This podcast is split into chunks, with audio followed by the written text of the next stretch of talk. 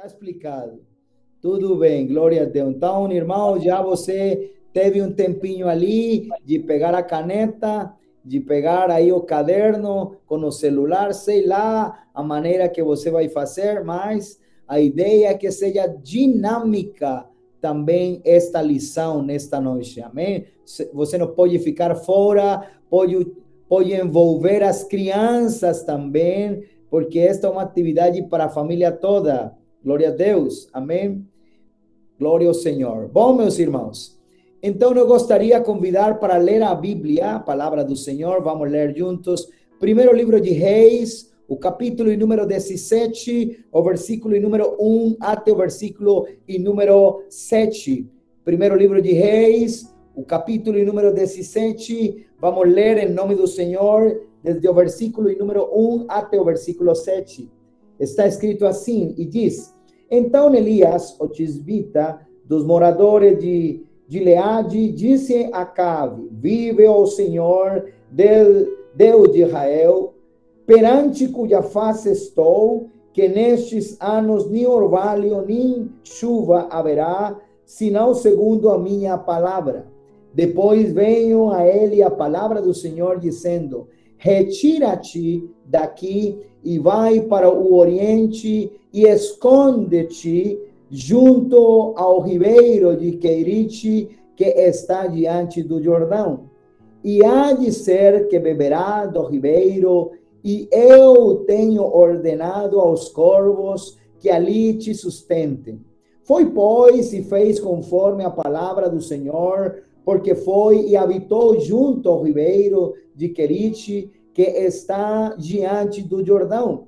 E os corvos lhe traziam pão e carne pela manhã, como também pão e carne à noite, e bebia do ribeiro. E sucedeu que, passados dias, o ribeiro se secou, porque não tinha havido chuva na terra. Amém. Eu gostaria de lhes dizer nesta noite, vamos falar ao respeito do tema os desafios da nossa vida hoje, os desafios da família, os desafios do homem, os desafios da nossa vida hoje. Esse é o tema para aquele que começa a tomar nota nesta noite. Queridos irmãos, famílias, em nome do Senhor Jesus. Para ninguém é um segredo que nós, a nação toda, estamos vivendo uma profunda crise. Crise de valores, crise de princípios, em todas as áreas da vida cotidiana, do dia a dia. A nação está coberta hoje pelo opróbio, pela queda, pela perda abrangente que temos nestes dias, até chegando a níveis insuportáveis. Acredito que todos nós, olhando o que acontece nos jornais, o que acontece na sociedade, a gente percebe a luta dos pais pelos seus filhos, pela sua família, a luta que todos nós temos dia a dia. Esta passagem do livro de Reis vai nos retratar uma situação muito parecida àquela que nós estamos vivendo hoje. A personagem, a pessoa que aparece nesta passagem é o profeta Elias. Ele vai mostrar que naquele tempo estavam vivendo uma situação muito marcante, muito difícil uma situação horrorosa, uma situação decadente, uma situação de queda, de perseguição.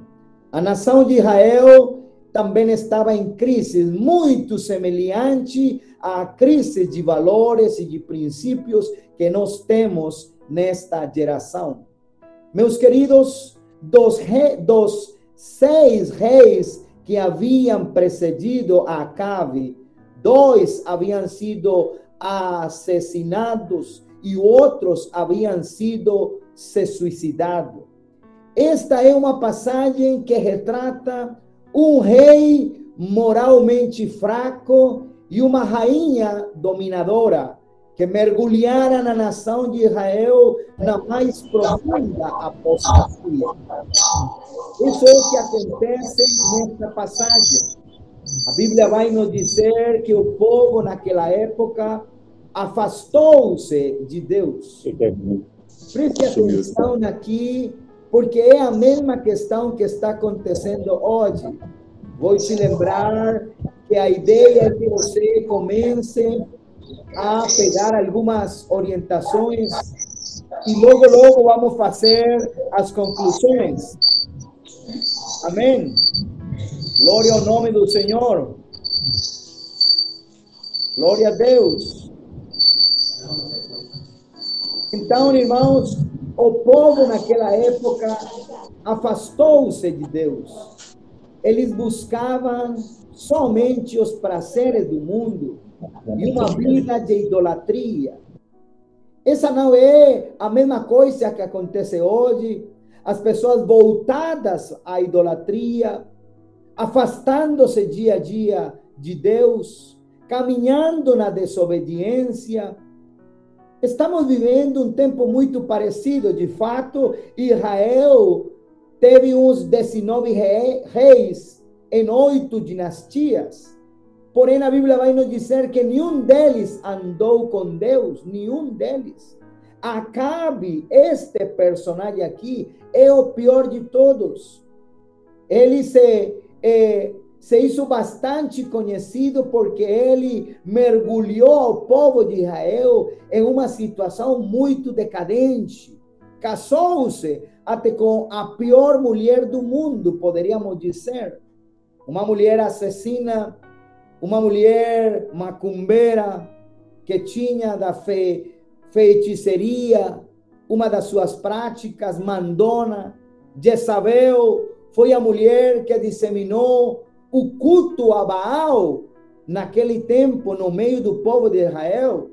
Tenha presente isso para nos lembrar do, do, do tema nesta noite, os desafios da nossa vida hoje. A ideia é fazer uma, o paralelo, uma comparação com esta passagem e trazer aquela experiência a nossos dias. Porém, todos nós vamos fazer isso.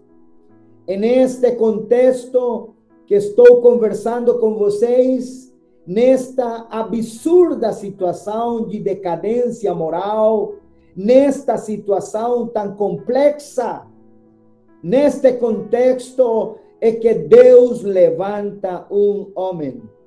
Quando a situação decadente era muito forte, quando a queda, quando a idolatria tomava conta do coração do povo, Deus levanta um homem.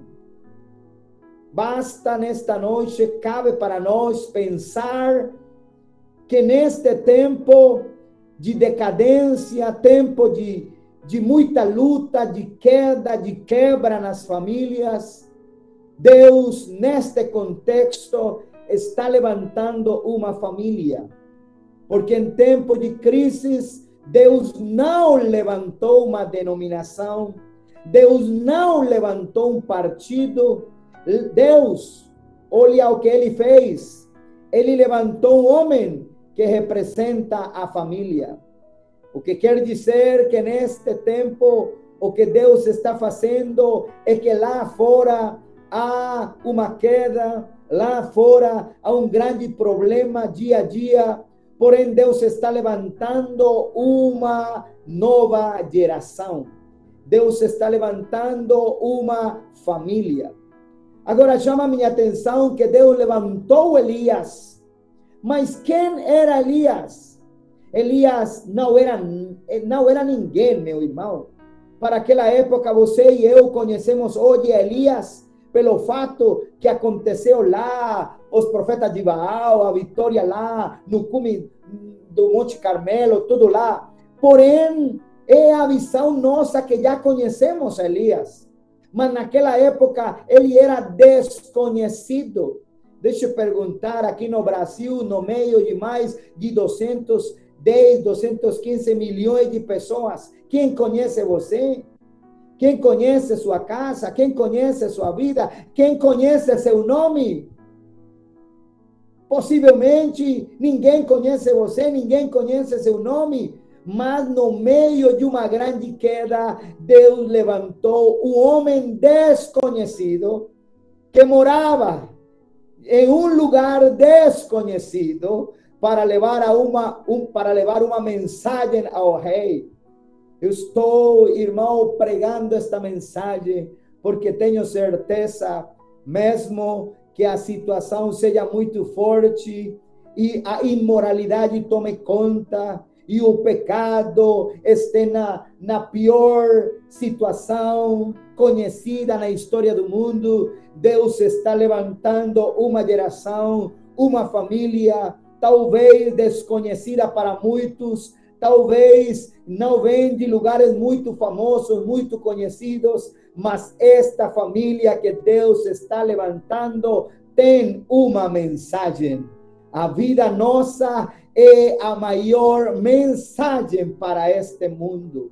A nossa estrutura familiar é a maior e a mais gritante mensagem que a gente pode proclamar a este mundo.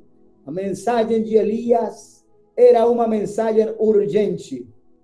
Pode, pode colocar ali uma mensagem urgente, uma mensagem contundente, uma mensagem poderosa.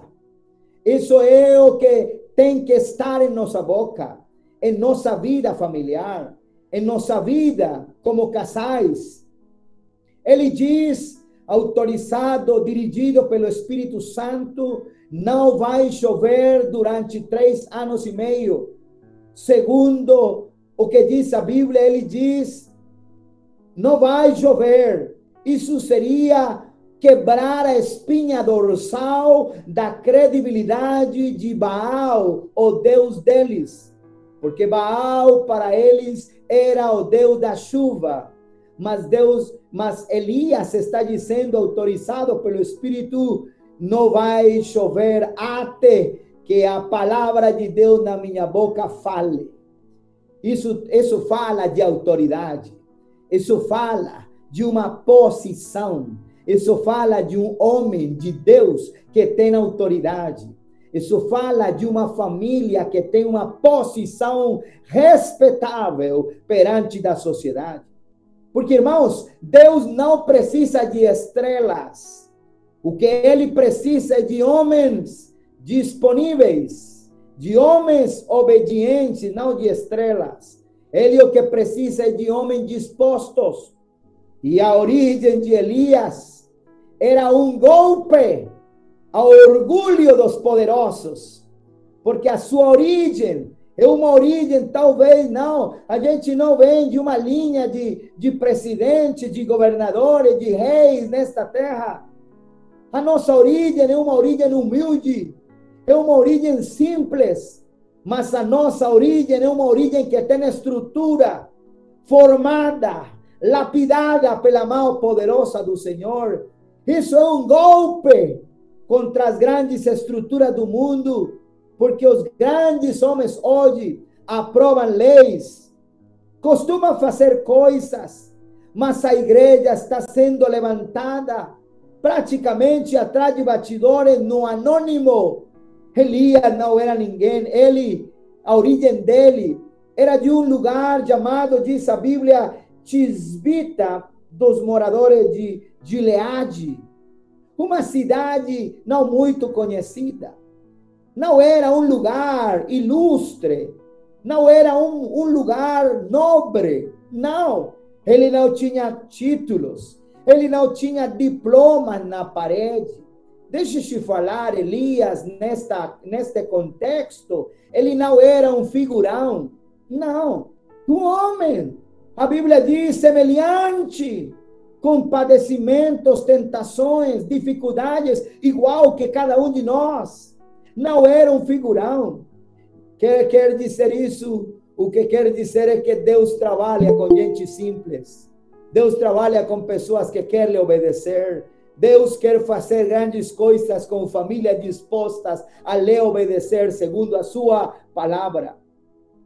Agora diz a palavra do Senhor, e você que está ali pegando a caneta, irmãos, o que é, o profeta faz é que o ministério dele é um ministério que começa com a prática da oração. Ele orou com uma instância para não chover e entregou a mensagem. Entregou a mensagem após de ter orado. E uma coisa para encarar os desafios da vida de hoje, precisamos, antes de agir, orar. Uma família de joelhos, uma família dobrada na presença do Senhor. Quem ora, prega com poder. Quem ora, tem autoridade para falar. Quem ora, tem uma posição diferente. Quem ora, prega com autoridade. Quem ora, prega com eficácia. Só podemos ter êxito como pais, como esposos, como crentes. Podemos ter êxito em público se temos intimidade com Deus em secreto. Mas se a pessoa não tem uma intimidade com Deus no secreto, ela não vai ter autoridade para falar no público, porque não tem estrutura. Sem oração, a pessoa só terá uma palavra, mas não tem fogo no coração.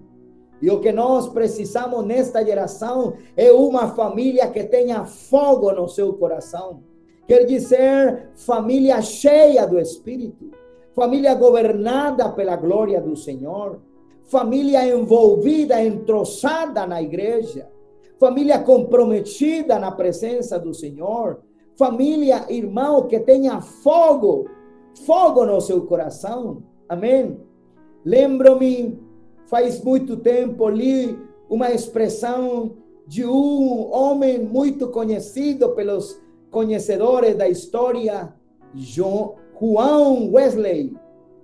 Juan Wesley, ele dizia lá na Inglaterra: ponha fogo no seu sermão, ou ponha seu sermão no fogo. Ponha fogo no seu sermão, ou ponha seu sermão no fogo. Isso quer dizer muito. Ponha fogo na sua casa, ponha fogo no seu coração, ou ponha seu coração no fogo.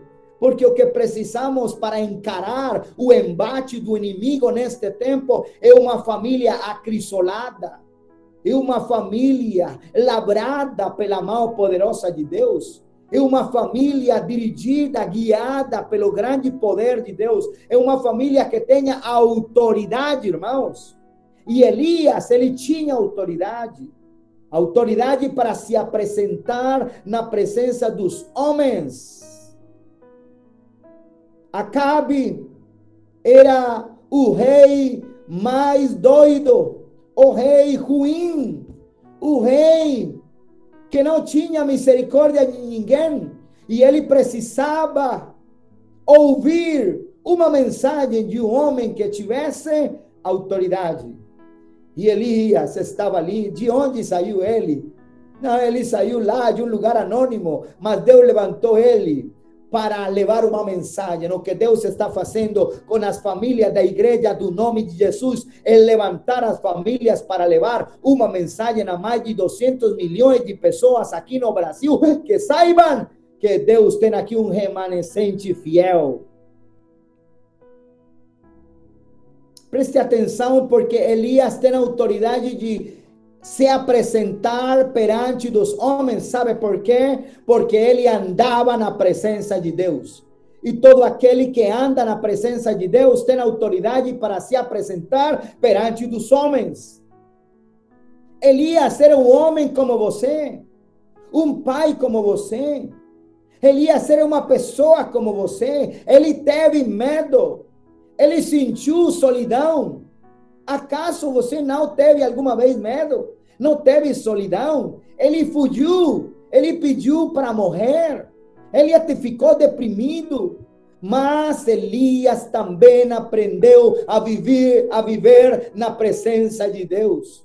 O que nós temos, irmão, como desafio é aprender a viver na presença de Deus perante do embate do inimigo perante da ameaça deste século 21, perante desta situação forte, a maior necessidade que nós temos hoje é paz, mais famílias, homens, pastores, liderança que vivam na presença de Deus.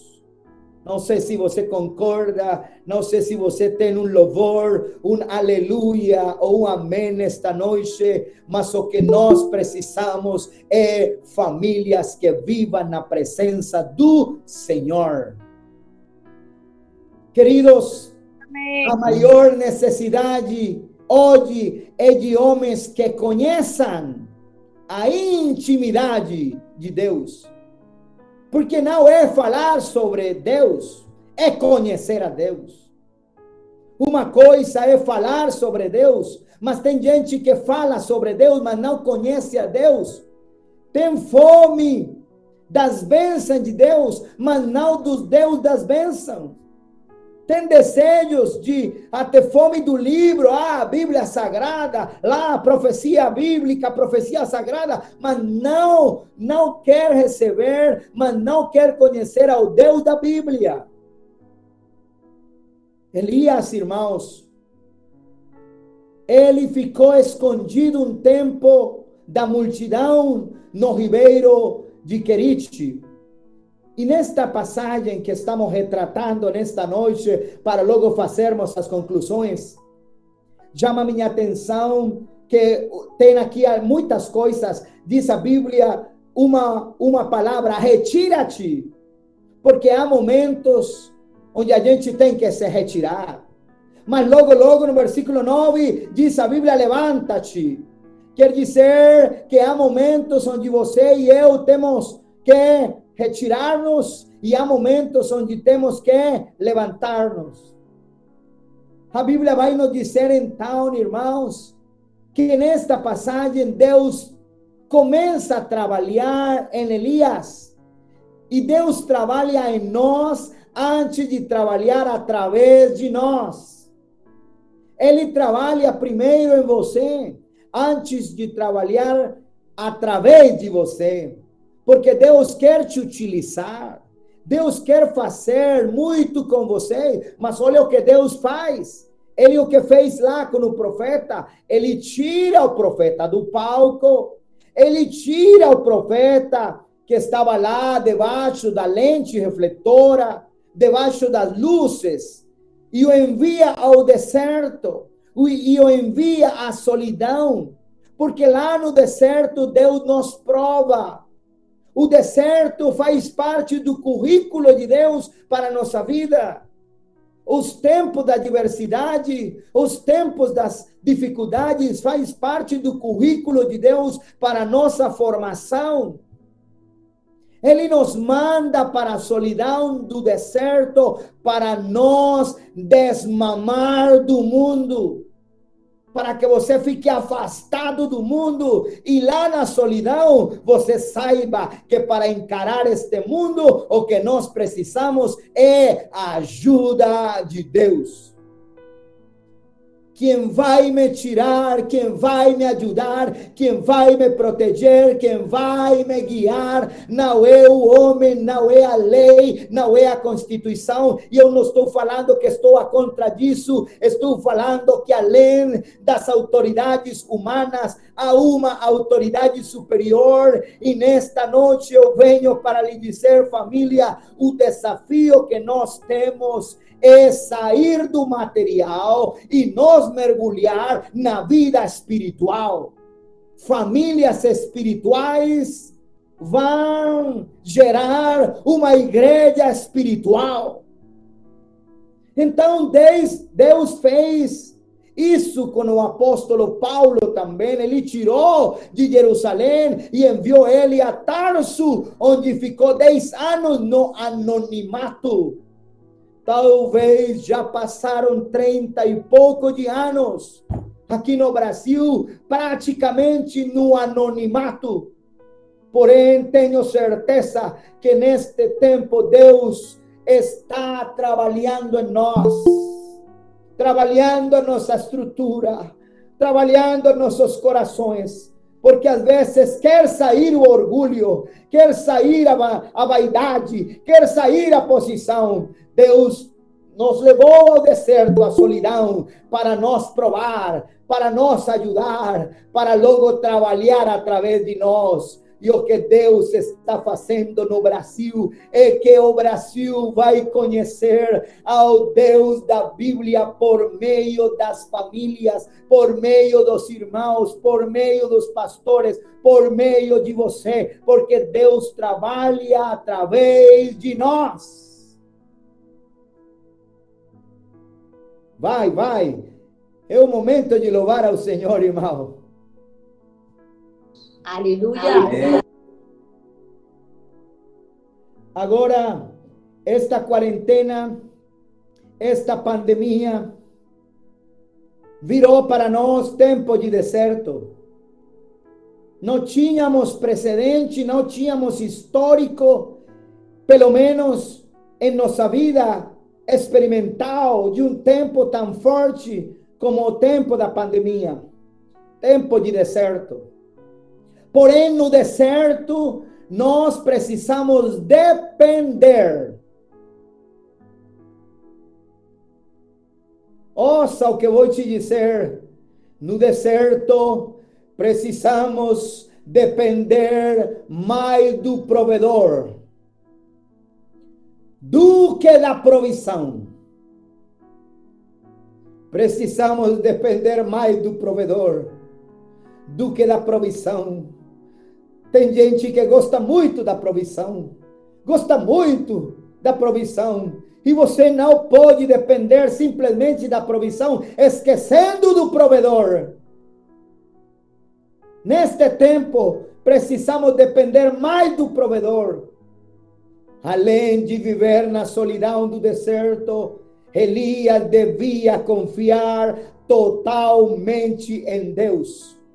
Fala para mim, por gentileza, que o que nós, como famílias, temos que fazer perante do embate, da diversidade, o desafio da nossa vida. Não é confiar em Deus, irmão? Não é confiar totalmente que Ele é nosso sustento? Não é confiar nele? E deixa eu te dizer, é fácil confiar em Deus quando estamos no palco. É fácil confiar em Deus quando você tem a barriga cheia. É fácil confiar em Deus quando você tem dinheiro na conta. É fácil confiar em Deus quando você tem carne na geladeira. É fácil, é fácil confiar em Deus quando você tem tudo certinho mas quando falta tudo, quando o negócio, quando a loja está tá fechada, quando não há entrada, quando não há dízimos, quando não há oferta, quando os irmãos não estão na igreja, quando se fechou, quando não há trabalho, quando não há o emprego, quando não há o contrato, aí nesse momento é onde a igreja tem que se lembrar que nós temos o Deus que sustenta a vida da gente, o Deus que sustenta a nossa igreja, e Ele é o nosso provedor. Amém. Eu vou repetir. O deserto faz parte do currículo de Deus. Se você não sabia, saiba nesta noite que o deserto faz parte do currículo para nossa vida, estadiário de nossa prática cristã. Pois a Bíblia diz que foi Deus que mandou Elias para Querite não foi a vontade de Elias? Foi Deus que falou: olha, procura te matar, vai para lá, que eu vou te manter lá. E Deus mandou Elias para Querite. O deserto quer dizer a quarentena, o período de prova, a diversidade que você está encarando hoje, não é um acidente. Se liga, irmão, não é um acidente mas um apontamento. Deus trabalha em nós antes de trabalhar através de nós. Não é um acidente que você esteja lá na ribeira.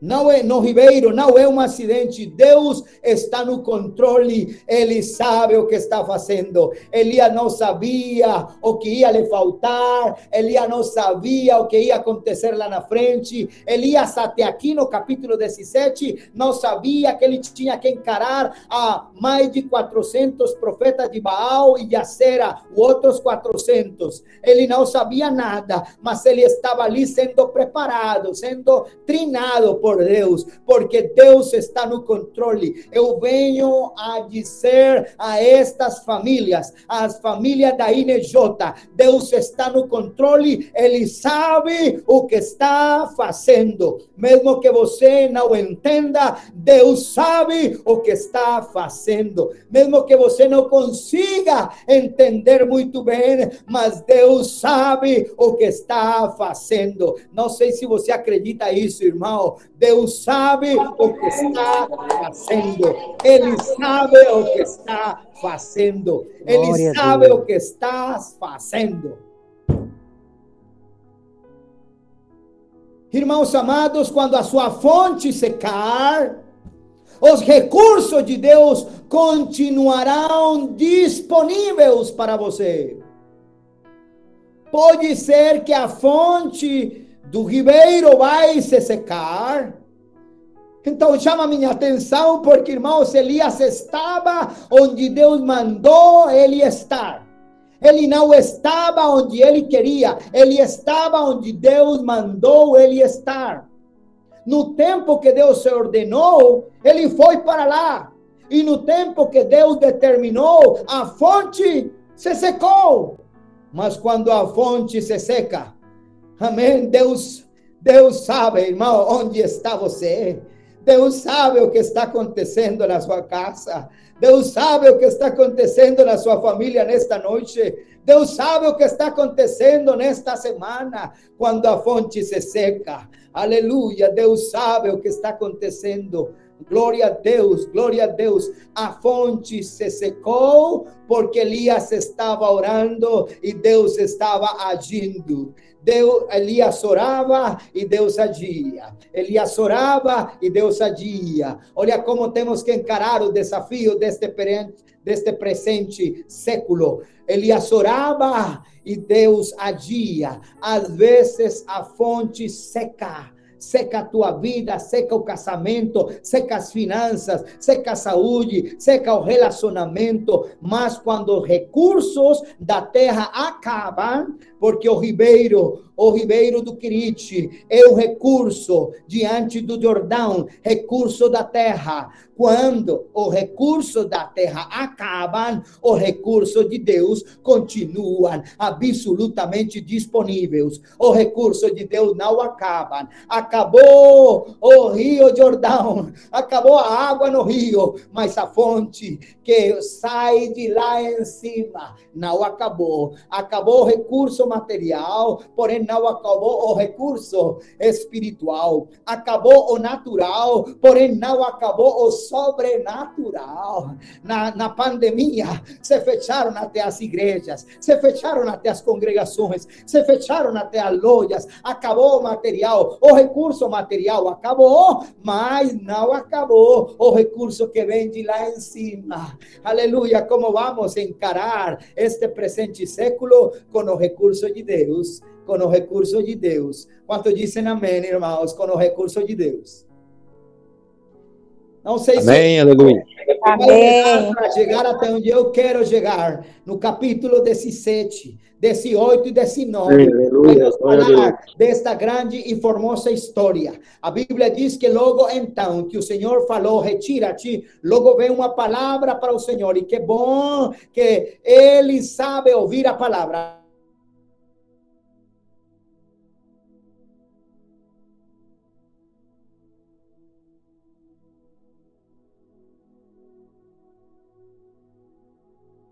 Falar de Deus, porque ele ainda fala. Se você não sabia, saiba que Deus ainda fala. E olha o que o Senhor fala: levanta-te, porque há tempo de se esconder e há tempo de se levantar.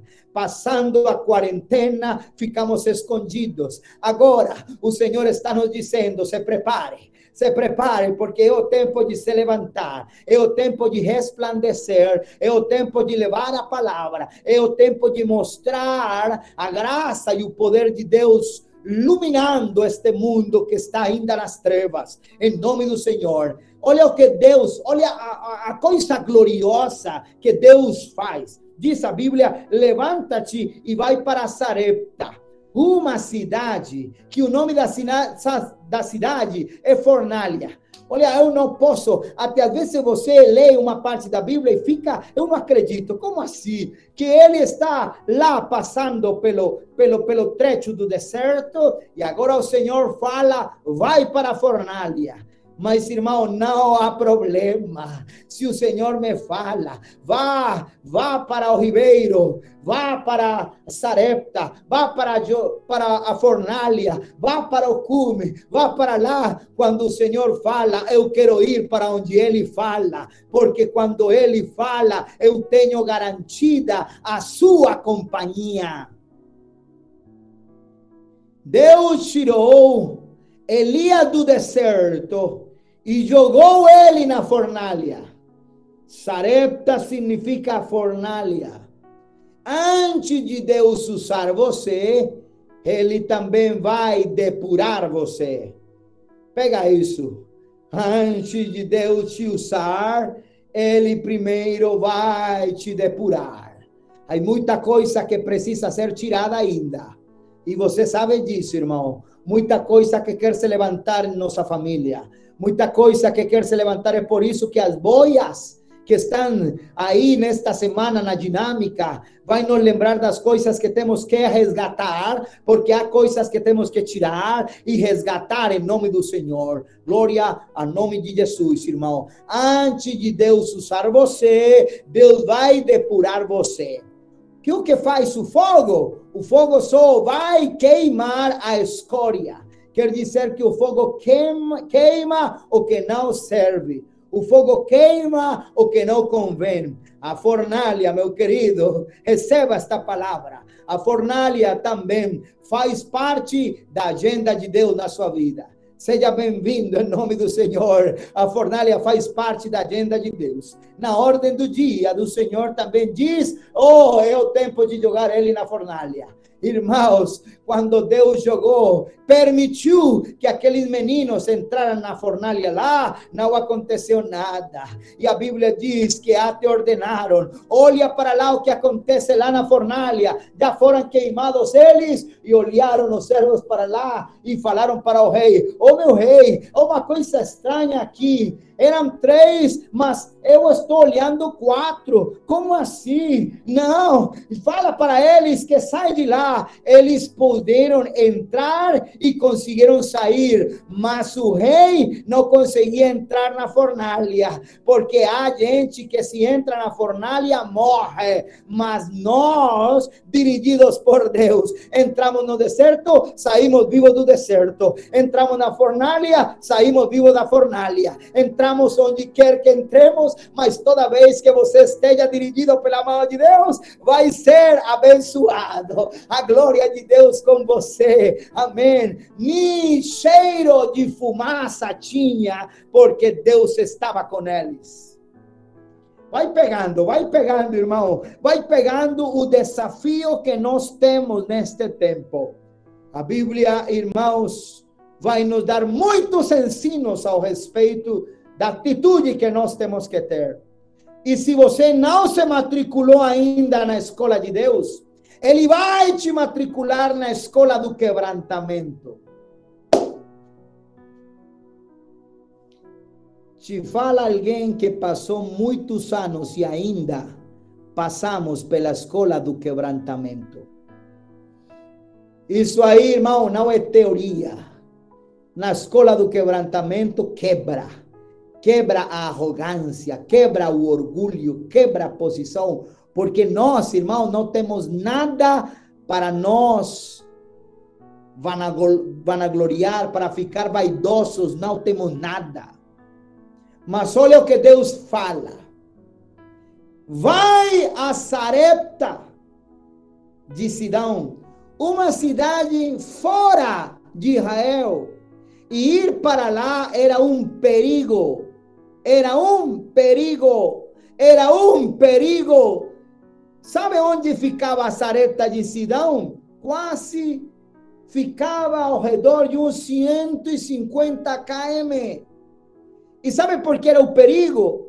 Porque Elias, para, para o momento, para o tempo aquele, era a pessoa mais buscada, a pessoa mais procurada. Tinha cartazes por todo Israel que falavam: se procura, vivo ou morto.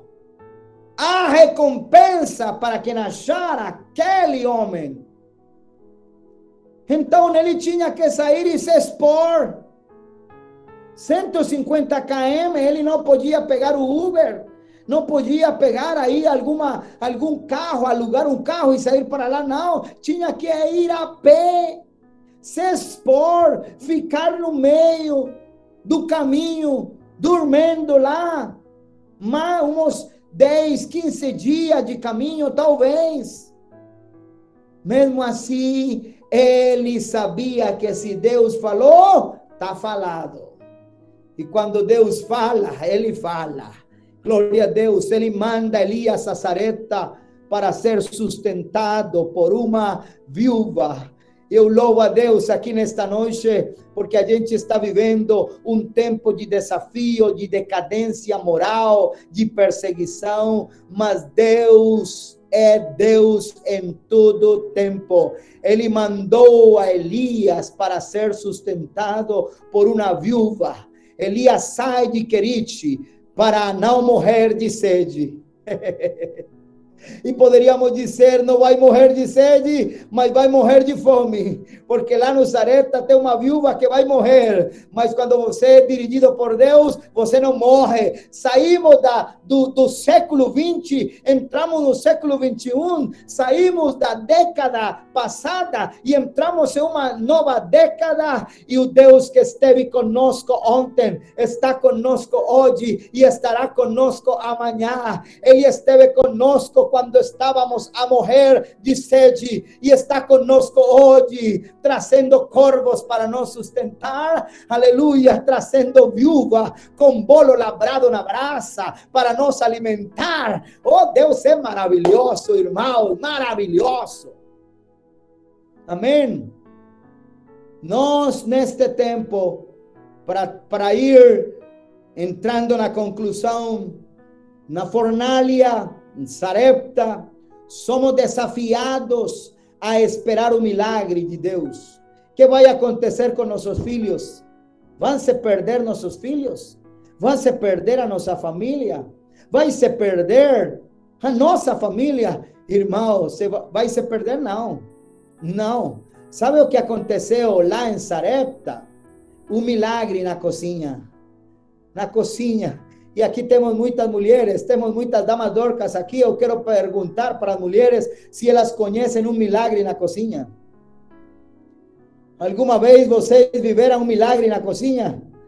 Aconteceu um milagre, se multiplicou a farinha, se multiplicou, amém, todas as coisas lá.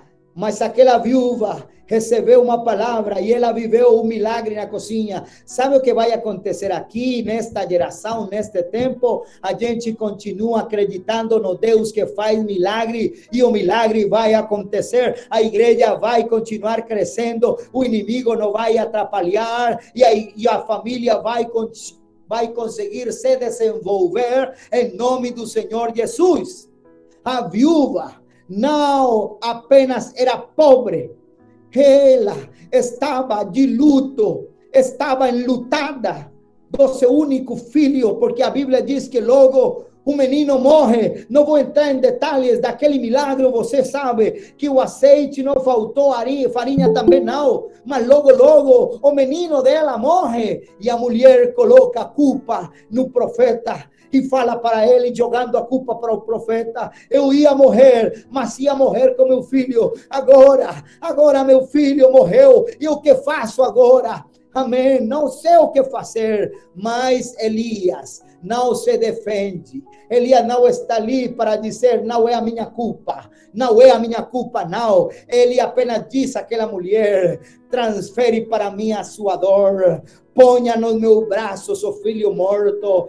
E é um grande aprendizado, irmão, porque o que está morto nas tuas mãos, nas mãos de Deus vive. Filhos que estão mortos, filhos que já não têm ar, filhos que já não têm esperança, hoje vão reviver. Em nome do Senhor, ponha, diz o Senhor, ponha em meus braços o filho morto, porque hoje é uma noite de ressurreição, é uma noite de esperança esperança. Mulher, transfere para mim a sua dor. Mulher, transfere para mim a tua preocupação. Eu gosto, irmão, porque se queremos ver os meninos mortos ressuscitados, precisamos falar com Deus mais do que nos defender das acusações. Temos acusações, gente apontando, gente fofocando, gente falando uma coisa. A gente não precisa se defender. A gente precisa, é, irmãos, colocar tudo nas mãos de Deus. Senhor, transfero para ti a minha dor, as doenças. Coloco nos teus braços o filho morto. Coloco em teus braços, Senhor, a minha família, o casamento, a estrutura. Coloco em teus braços. Elias, Elias ora e Deus ressuscita. Aleluia, que alguém possa receber e pegar esta palavra. O ora, ora, e o que está morto é levantado, é ressuscitado. Não sei se alguma coisa acontece na sua casa, mas Deus colocou esta palavra e aquilo que Deus colocou, eu vou soltar aqui nesta noite. Eu vou soltar aqui para a igreja do Senhor, aqui no Brasil, em nome do Senhor. Não vou ficar com nada. Eu vou soltar aquilo que Deus deu para mim. O menino que hoje parece morto, ele vai ressuscitar. Ele vai ressuscitar. Os mortos espirituais precisam ser ressuscitados. Tem gente que está indo para a igreja, ossa, mas está indo para lá gelados, mortos espiritualmente, não estão vivendo no fogo, no fogo do espírito, gelados, cultos gelados, agora ficaram lá, congelados no aplicativo, congelados no Facebook, congelados lá com uma mentalidade que não se pode, não vai dar certo, congelado lá, Irmão, você que está quase morto, esta noite você vai se levantar em nome do Senhor Jesus, família ressuscitadas. Aleluia. Elias orou e o Senhor fez um milagre. Elias ora e Deus ressuscita. Elias ora e Deus opera. Aleluia. Eu não sei se você tem vontade de louvar ao Senhor, mas eu estou aqui, irmão, já com desejo de tirar aqui a gravata. Oh Deus, me ajuda, Senhor, me ajuda a me comportar aqui nesta noite. Pai do céu, é noite de sala do Pai, noite tranquila. Oh Pai do céu, Senhor, o que acontece aqui, meu Deus? Aleluia. Irmãos, mas eu vou terminar aqui, depois da fornalha, há um grande reconhecimento. Fique tranquilo. Tem que passar pelo deserto? Tem. Tem que passar pelo, pelo momento onde é alimentado pelo corvo? Ai, irmão, se não passou, vai passar. Se não passou, vai passar. Porque, irmão, por ali faz parte do currículo, vai passar. E logo, logo vai ter que dar uma puladinha por lá, pela fornalha. E por ali vai sair acrisolado. Tenha certeza que vai sair lá abençoado da fornalha. Aquele que é enviado por Deus não morre na fornalha. Ele sai de lá vivo, sai novinho, sai acrisolado, sai, eh, sai com uma nova face, com uma nova cara, sai com uma nova expressão. E a Bíblia diz, se você consegue ler logo a passagem, como saiu Elias de Sareta de Sidão, capítulo e número 18. Olha quem lembra daquilo que aconteceu no capítulo 18. Ele depois da fornalha sai, porque irmão, para uma grande vitória você tem que ter estrutura. Para uma grande vitória, você tem que ter conhecimento. Depois da fornalha, há um grande reconhecimento. Agora veja, veja o que acontece. Eu sei que é um homem de Deus e que a palavra de Deus diz assim a palavra. E sucedeu que depois de muitos dias, a palavra do Senhor veio a Elias no terceiro ano dizendo: Vai, apresenta-te. Olha, olha a palavra aqui. Primeiro diz o Senhor, retira-te. Logo diz, levanta-te. E agora, apresenta-te. Olha, esse é o Deus da igreja. Aleluia. Há tempo onde você tem que se retirar. Há tempo onde você tem que se levantar. E há tempo onde você tem que se apresentar. E este é o tempo para nos apresentar, irmão. E olha como diz aqui a palavra. E foi Elias apresentar-se a Cabe, e a fome era extrema em Samaria. Era extrema lá, mas não era extrema na vida de Elias. Elias já sabia depender de Deus. Elias já sabia depender de Deus e a gente tem que, tem que aprender a depender de Deus. Tem gente ainda que não aprendeu a depender de Deus. É por isso que passa fome, passa necessidade, porque ainda não aprendeu. Mas diz a Bíblia que em Samaria tinham fome, mas Elias já sabia que Deus provê, que Deus abençoa e que Ele provê. Então diz a palavra que aí tem um reconhecimento de Acabe, e Acabe diz para ele: Eu sei que a palavra de Deus, que a palavra de verdade está na tua boca.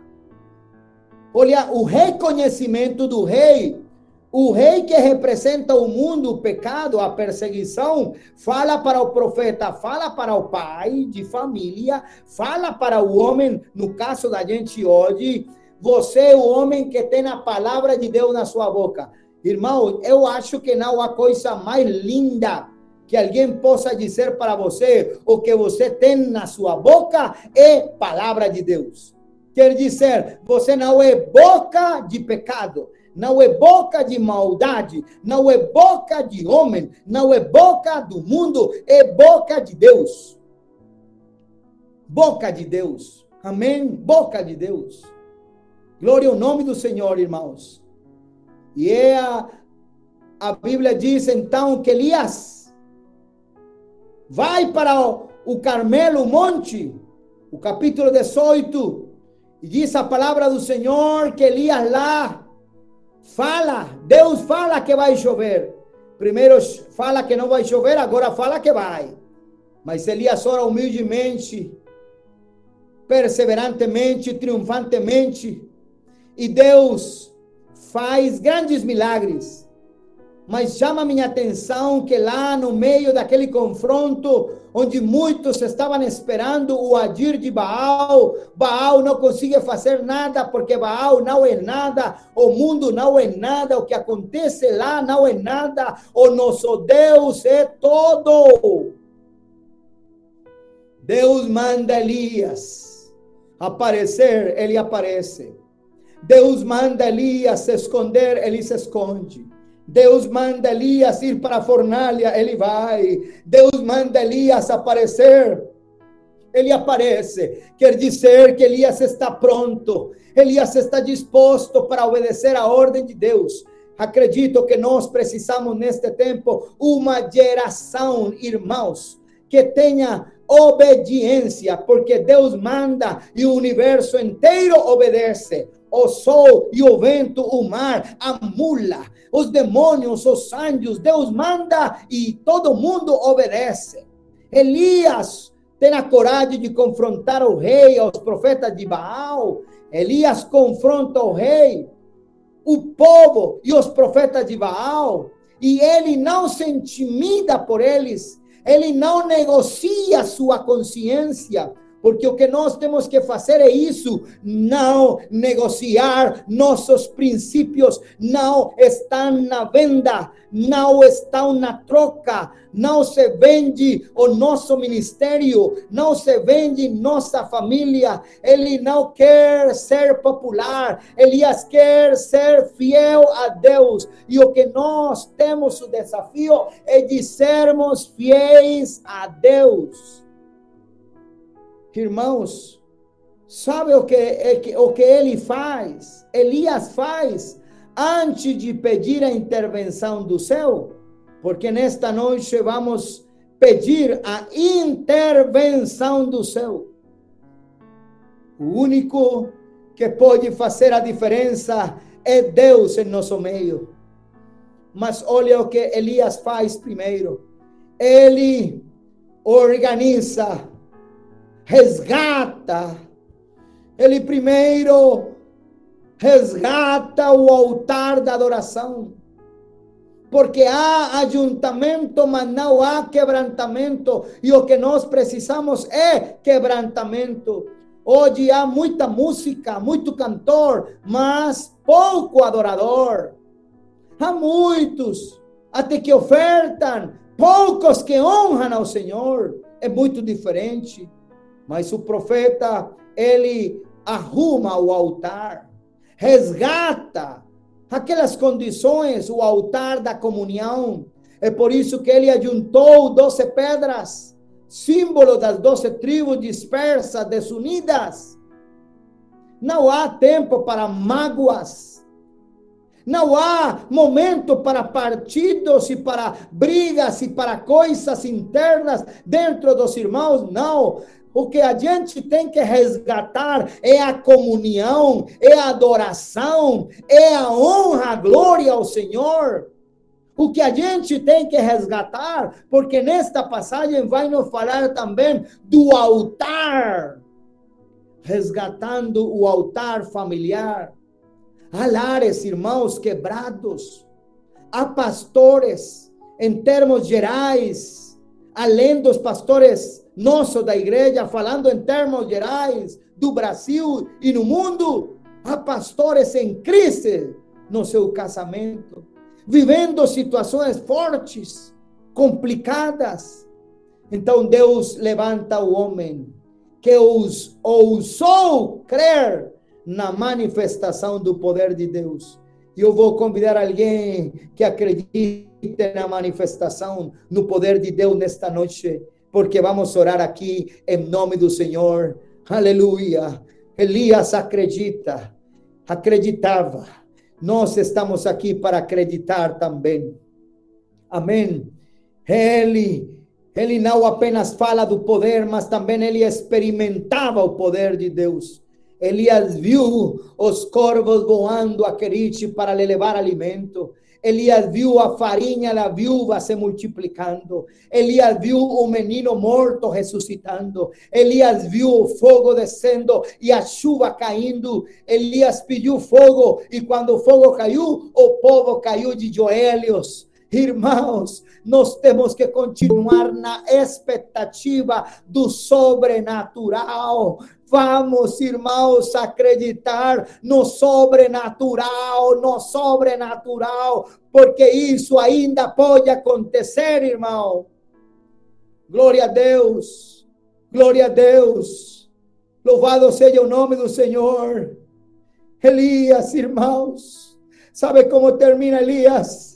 A Bíblia diz que Elias termina no arrebatamento. Elias termina lá arrebatado por um carro de fogo, ali no Jordão. A Bíblia vai nos dizer que Elias é arrebatado, irmãos. Sabe, o melhor de Deus para a sua vida ainda está por vir, e o que está por vir é que logo em breve Aleluia, a gente vai ser arrebatado em um piscar de olhos e vai se acabar tudo, toda esta bagunça, todo este problema, toda esta situação de queda, de quebra de problema, vai se acabar e a gente vai ser transportado em um piscar de olhos, aleluia na final da trombeta vai soar. Elias queria morrer, mas nem a morte ele experimentou. Eu quero dizer, Pai, Mãe, nesta noite, você que já pensou, melhor morrer, melhor seria morrer, sabe? Elias não morreu, Elias não morreu, Elias foi transferido para o céu e não viu morte na corte de Acabe. Elias foi mensageiro de Deus. Nós, para esta geração, somos mensageiros de princípios, mensageiro da doutrina, mensageiro do poder de, de Deus. Elias foi mensageiro, em Querite foi quebrantado por Deus, em Sarepta foi lapidado por Deus, no Carmelo foi usado por Deus, na caverna foi restaurado por Deus, mas no Jordão ele foi arrebatado por Deus. Que bom que em cada parte da sua vida estava ali a mão poderosa de Deus. Aleluia, Elias foi levado ao céu, como a igreja também vai ser arrebatada. Amém. Amém, irmãos. Amém, amém. Eu falei que vou entregar Amém. tudo. Glória a Deus. Eu falei que vou entregar tudo nesta noite. Assegure aí, porque tenho duas perguntas para terminar. Uma que envolve a este personagem que estamos falando dele nesta noite. Onde está o Deus de Elias?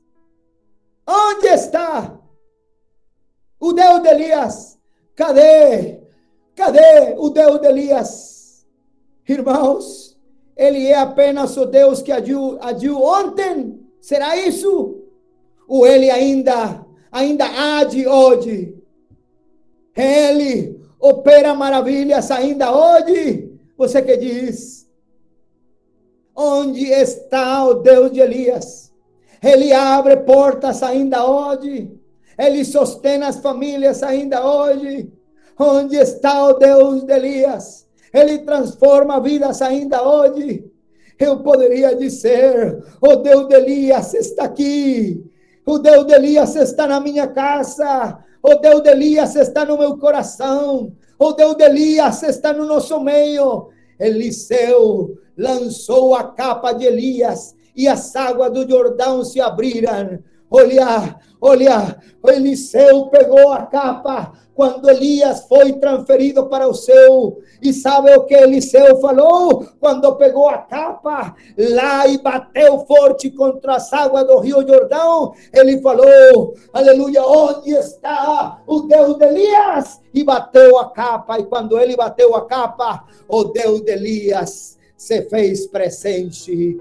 Porque o Deus de Elias é o nosso Deus é o Deus da nossa família, é o Deus da igreja, é o Deus de você. Ele reina, ele é o Deus da igreja, ele é o Deus da família, ele é o Deus da sua vida. O, de, o Deus de Elias está nesta sala, porque ele é o Pai, ele está nesta sala, nesta noite. O Deus de Elias está está aqui. E falei que tinha duas perguntas, essa foi a primeira. A segunda, se pergunto onde está o Deus de Elias, a segunda é onde estão os Elias de Deus? Onde estão os Elias de Deus? Cadê os Elias de Deus?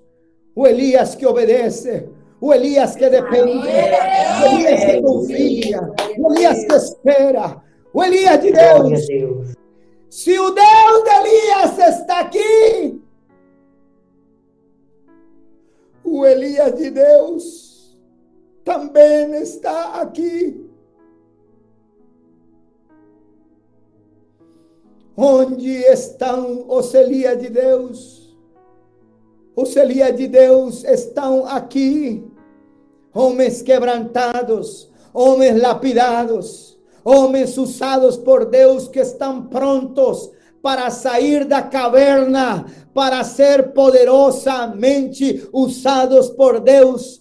Pode ser que o que você esteja vivendo hoje seja um tempo de caverna, um tempo de deserto, um tempo de escuridão, um tempo difícil, mas o Deus, o Elias de Deus estava pronto para sair da caverna, para ser usado por Deus. Se alguém está pronto para ser usado por Deus, levante a sua mão, feche seus olhos e vamos orar a Deus nesta noite, porque temos desafios pela frente e nesta sala Deus está nos lembrando qual tem que ser a nossa atitude. Alguém que comece a orar, alguém que comece a clamar, tomara que você consiga pegar estas frases, estas orientações daquilo que aconteceu na vida daquele homem, porém que é muito importante na vida nossa também. Oh Deus amado, oh Senhor Rei, aleluia, o que você colocou no meu coração, tu, oh Deus amado, estou, Senhor, entregando o um recado para os irmãos, para a igreja, para as famílias. Os desafios são muitos, os desafios são marcantes, a queda, os problemas são muito, muito, muito semelhantes àquilo que aconteceu naquela época, mas nós estamos aqui para depender de Ti, para confiar em Ti, para obedecer a Ti, Senhor. Nós estamos aqui, Senhor, para Te conhecer, para colocar fogo em nossos corações para vivermos na tua presença, para estarmos escondidos, Senhor, para ouvir a tua voz e para viver, viver segundo a tua palavra. Em nome do Senhor Jesus. Se alguém está pronto para sair da fornalha, pode louvar ao Senhor. Se alguém está pronto para sair do deserto, se alguém está pronto para sair da caverna, se alguém está pronto para ir para o Carmelo, se alguém está pronto para ir para o Jordão, aleluia.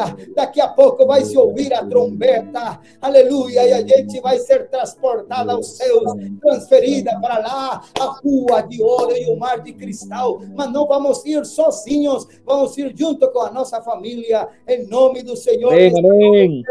Nesta noite Poderoso Deus.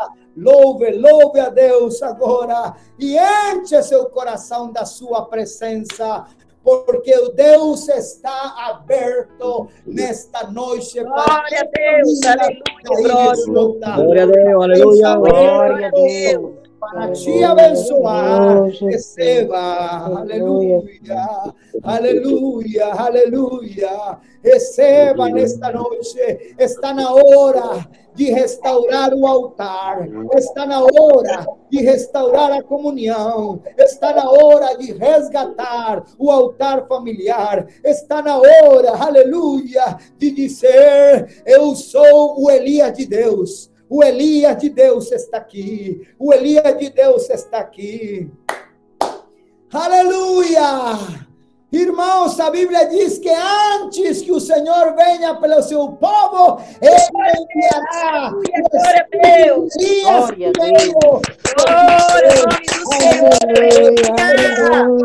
Glória Primeiro vai aparecer o Espírito da restauração, o Espírito da reconciliação, o Espírito de resgate. Amém, amém. Oh, glória ao nome do Senhor, glória ao nome do Senhor.